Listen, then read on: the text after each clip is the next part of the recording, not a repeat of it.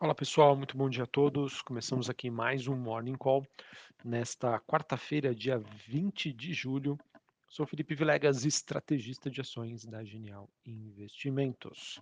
Bom, pessoal, nesta quarta-feira, é, em um dia de poucas divulgações econômicas, e a gente também tem aí o período de silêncio do Fed, o Fed, lembrando, né, Banco Central Norte-Americano, que se reúne na próxima semana para decisão de juros como essa decisão acontece na semana que vem, nenhum membro aí, nenhum diretor é, tem feito pronunciamentos e diante né, da ausência é, do que vem dominando é, o rumo dos negócios nas bolsas globais, o mercado por enquanto aí segue tomado ainda pelo otimismo, mas hoje a gente também não tem uma movimentação única, tá? Algumas bolsas subindo, outras caindo, enfim, vamos aí aos destaques desta quarta-feira.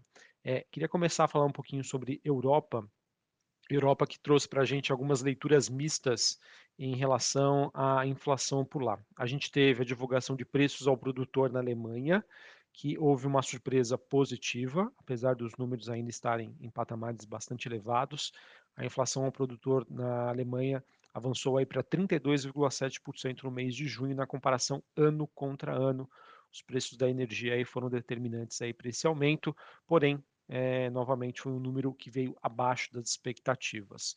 Já no Reino Unido, a gente teve uma inflação que surpreendeu para cima, tá? Foi o maior número em 40 anos e na comparação ano contra ano houve um avanço de 9,4%.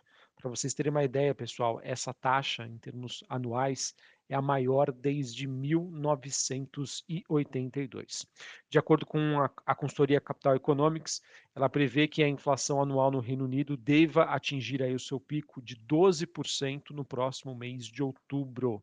E isso vai representar então uma pressão para que o Banco Central inglês continue a aumentar as taxas de juros por lá, que hoje estão em 1,25 ao ano, e a expectativa, de acordo com essa consultoria, é de que a taxa de juros fique no patamar de 3%. Lembrando, pessoal, amanhã tem decisão de, sobre política monetária por parte do Banco Central Europeu. É, e no caso, na sexta-feira, a gente tem aí o Banco Central japonês definindo sobre taxa de juros e política monetária por lá. Falando sobre as movimentações na Europa, a gente tem Londres, Bolsa de Londres caindo 0,18, Paris queda de 0,28 e a Bolsa de Frankfurt, na Alemanha, queda de 0,5%. As bolsas por lá que estavam no positivo e viraram para queda. E outra notícia também que segue é, de olho aí do mercado é que nós temos aí indícios de que a Rússia vai retomar é, normalmente aí, suas exportações de gás para a Europa, embora com uma capacidade reduzida. Lembrando aí, o gasoduto Nord Stream ele sai do período de manutenção amanhã e existe uma expectativa aí de que esse fluxo volte, entre aspas, ao normal, mas com uma menor capacidade. Em relação aos futuros norte-americanos, a gente tem o S&P caindo 0,16, Dow Jones queda de 0,17 e a Nasdaq aqui próxima do 0 a 0. Tá? Um mercado que ainda reflete uh, o resultado aí das ações da Netflix, que ontem avançaram aí no, no, nos pregões aí no aftermarket lá de Nova York, porque mesmo com o anúncio, né, ela que divulgou resultados, mesmo com o anúncio de perdas de assinantes, os resultados foram, men é, foram menos piores do que o esperado.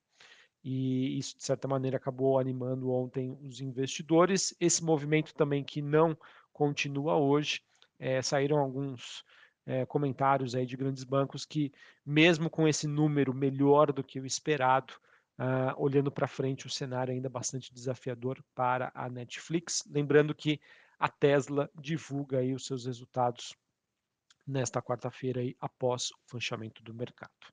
É, em relação aos mercados asiáticos, a gente teve a bolsa de Xangai na China subindo 0,77, bolsa de Hong Kong subindo mais de 1% e a bolsa japonesa subindo 2,67.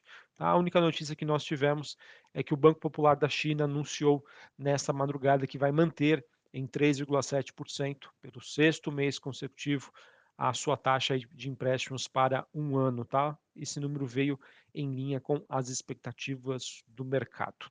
Sobre o movimento das commodities, a gente tem o petróleo WTI negociado em Nova York caindo 1,26, ele que volta aí para baixo dos 100 dólares o barril. É, em relação aos metais industriais, cobre subindo em 1,89, níquel subindo 13,16, e a gente também teve um dia positivo para o minério de, de ferro, e esse, essa movimentação mais positiva veio após a divulgação aí do relatório de produção da Vale, que saiu ontem à noite. Ele que apontou um guidance, ou seja, uma meta é, que foi reduzida em termos de produção anual pela Vale. Esse movimento, obviamente, acaba então dando sustentação é, para os preços aí tanto do minério de ferro quanto dos metais industriais. Já já eu falo um pouquinho mais aí sobre esse relatório de produção da Vale que foi divulgado ontem. Em relação ao petróleo, tá? Esse movimento é, acaba acontecendo aí com após a divulgação dos dados API de estoques nos Estados Unidos, que estimaram aí um aumento aí nos estoques e a gente também vê algumas, alguns relatórios mostrando que o consumo de gasolina nos Estados Unidos, mesmo né, com o ápice do verão por lá, é, tem, tem caído bastante, tá? Então isso mostra que perdão, mostra que os, a demanda está se enfraquecendo diante de preços mais altos. Belezinha? É, que mais que eu queria compartilhar aqui com vocês em termos de movimentação? Dólar Index DXY subindo, 0,32 a 107 pontos. Taxa de juros de 10 anos nos Estados Unidos caindo 1,60 a 2,97. E os criptoativos, né, no caso Bitcoin aqui em específico, tendo aí um dia de forte valorização. Tá? O Bitcoin que volta a ser negociado próximo dos 24 mil dólares a unidade, alta de 7,45%. Esse movimento também se estende a outros criptoativos, mostrando que no curto prazo o mercado tem se animado aí bastante, tá? Vamos ver agora se esse movimento ele é estrutural ou se na semana que vem a gente acaba tendo aí um banho de água fria aí com as decisões do Fed, tá bom? Então, enfim, essas são as movimentações internacionais. Sobre Brasil, pessoal, pouquíssimas novidades, tá? por conta aí do recesso parlamentar.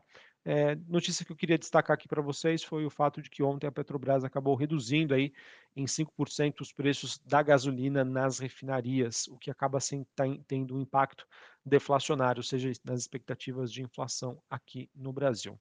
Além disso, o governo estaria trabalhando aí contra o tempo para tentar antecipar o pagamento dos auxílios que foram aprovados aí na PEC 15, a PEC dos benefícios.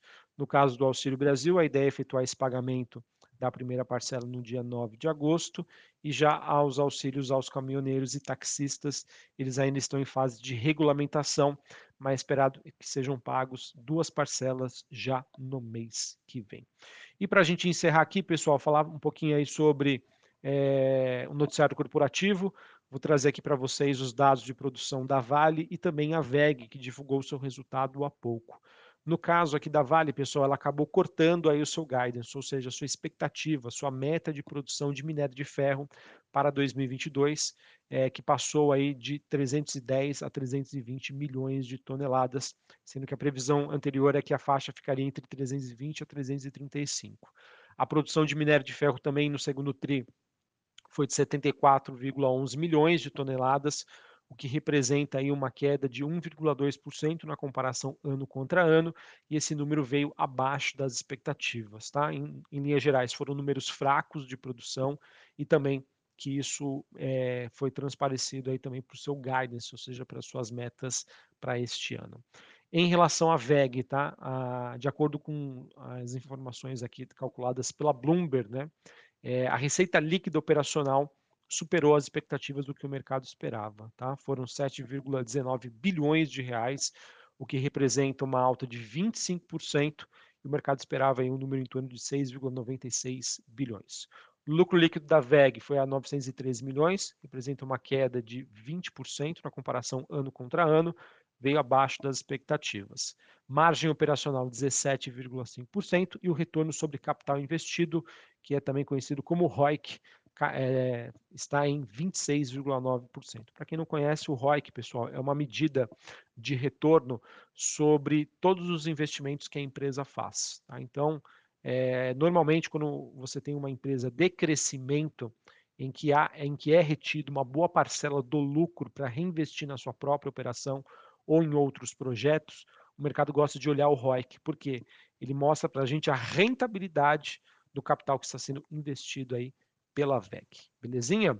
Bom, pessoal, então acho que era isso que eu tinha para trazer para vocês.